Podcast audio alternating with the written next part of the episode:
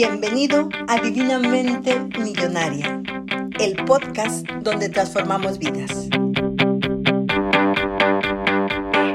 Reprogramación mental, lavado de cerebro. ¿Cuántas veces te han dicho o has pensado tú mismo que los pensamientos positivos y la programación mental son puro coco wash? O, en otras palabras, lavado de cerebro. Bienvenidos al segundo episodio de Divinamente Millonaria, el podcast, donde la transformación no es una opción, es una elección. Yo soy Juani Vega, coach y facilitadora en procesos de cambios con programación neurolingüística.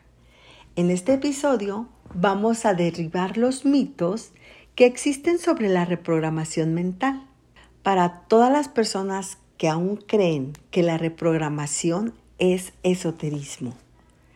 Yo les digo que están reduciendo la complejidad de la mente humana a simple magia. Sí, claro, estoy de acuerdo en que los pensamientos positivos no son varitas mágicas, pero sí son herramientas poderosas. La reprogramación no es esoterismo son técnicas de desarrollo personal o autoayuda para entender y dirigir nuestra mente hacia lo que deseamos. Es momento de abrir los ojos y ver más allá de los viejos estigmas. Te explicaré muy sencillo. La programación mental es el proceso que sucede en tu mente cada vez que tienes que tomar una decisión. Y para llevar a cabo este proceso, utiliza cuatro pasos. El número uno es ir a tus archivos mentales. El dos, organizar toda la información. El tres es ver la mejor opción. Y el cuatro, tomar una decisión.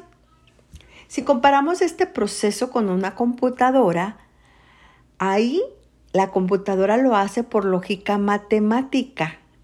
Así toma su decisión, mientras que en el cerebro se realiza por medio de las neuronas. La programación es quizás el único modelo que ha desarrollado una tecnología en torno al proceso del cómo, cómo hacer las cosas.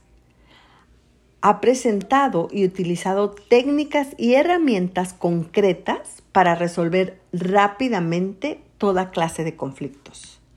Y para ser más explícita, te contaré que existe algo que se llama el efecto cadera. Y funciona de esta manera. Tal vez ya lo hayas vivido. Un día se cayó el abuelito y se fracturó la cadera al caerse. Eso es lo que creíamos antes que solo existían los rayos X. Y ahí se podía ver en esa placa la cadera fracturada. Pero ya hace algunos años que evoluciona la tecnología médica y con todos los aparatos modernos, tales como la tomografía y la resonancia magnética, se dieron cuenta que no era así, que la fractura del abuelito no era nueva, que ya tenía días o hasta semanas que había sucedido esa fractura. Es más, ya se estaba calcificando en algunos casos. Y con estos nuevos estudios, la afirmación correcta sería, primero se fracturó la cadera y esa fractura ocasionó que el abuelito se cayera. Con este ejemplo nos damos cuenta que las relaciones causa-efecto son engañosas, ya que es suficiente cambiar el orden de los hechos para que la realidad se transforme. Así que cualquier cosa que esté pasando en tu vida está pasando no por algo que lo ocasionó, más bien hay un hecho anterior que generó ese resultado. De manera que primero son los pensamientos negativos y luego baja la serotonina que disminuye los neurotransmisores y te ocasionan tristeza y depresión. Te doy ejemplos. Una persona dice, tengo depresión porque perdí el empleo. No, si aplicamos el efecto cadera, lo correcto es, perdiste el empleo porque estabas deprimido. Otra persona dice, estoy enojado porque no tengo dinero. No, apliquemos el efecto cadera y es, no tienes dinero porque estás enojado o estoy triste porque mi pareja me abandonó.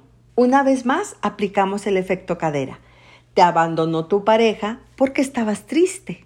Te podría dar más ejemplos, pero ahora lo que quiero que hagas es que pienses en cualquier cosa que te esté pasando en este momento y aplícale el efecto cadera. ¿Te das cuenta?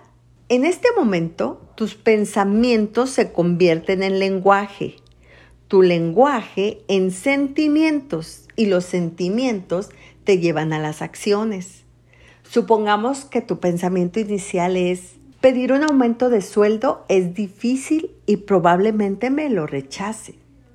Este pensamiento puede basarse en experiencias pasadas o en inseguridades personales. Después de este pensamiento, te lleva a expresarte negativamente diciendo cosas como, pues no tiene sentido pedir más dinero. Seguramente me dirán que no. Están despidiendo a muchos empleados, mejor me callo. Y todo este tipo de lenguaje puede provocar sentimientos de desánimo y falta de confianza, lo que podría llevarte a no actuar a presentar tu solicitud de aumento. Y debido a estos sentimientos, la acción que haces es evitar hablar con tu jefe sobre un aumento. O si lo haces, lo vas a hacer de manera tímida y poco convincente, lo que probablemente te dará un resultado negativo. Ahora con estos ejemplos puedes entender que la programación no es un lavado de cerebro, Ojalá existieran los lavados de cerebros. Así todos los días podríamos lavarnos el cerebro y lo tendríamos reluciente, nuevecito. Pero pues hasta el día de hoy no, no existe, no se puede. ¿Quién sabe más adelante con tantos tecnología e inventos que hay? Y bueno, la programación nos invita a reevaluar nuestras percepciones y creencias para entender mejor nuestras acciones y reacciones. Se centra en cómo nuestros patrones de pensamiento y lenguaje influyen en nuestra conducta y esta reevaluación de la causa y el efecto pueden aplicarse a cómo interpretamos y respondemos a los eventos en nuestras vidas. Entendiendo esto, te das cuenta que una vez que tienes el control de tus pensamientos inconscientes, literalmente hay un poder sin límite para lo que quieras. Pero ahora yo te pregunto, ¿tú sabes lo que quieres? Lo examinaremos en el próximo episodio, que ya está disponible en este momento. Te veo aquí.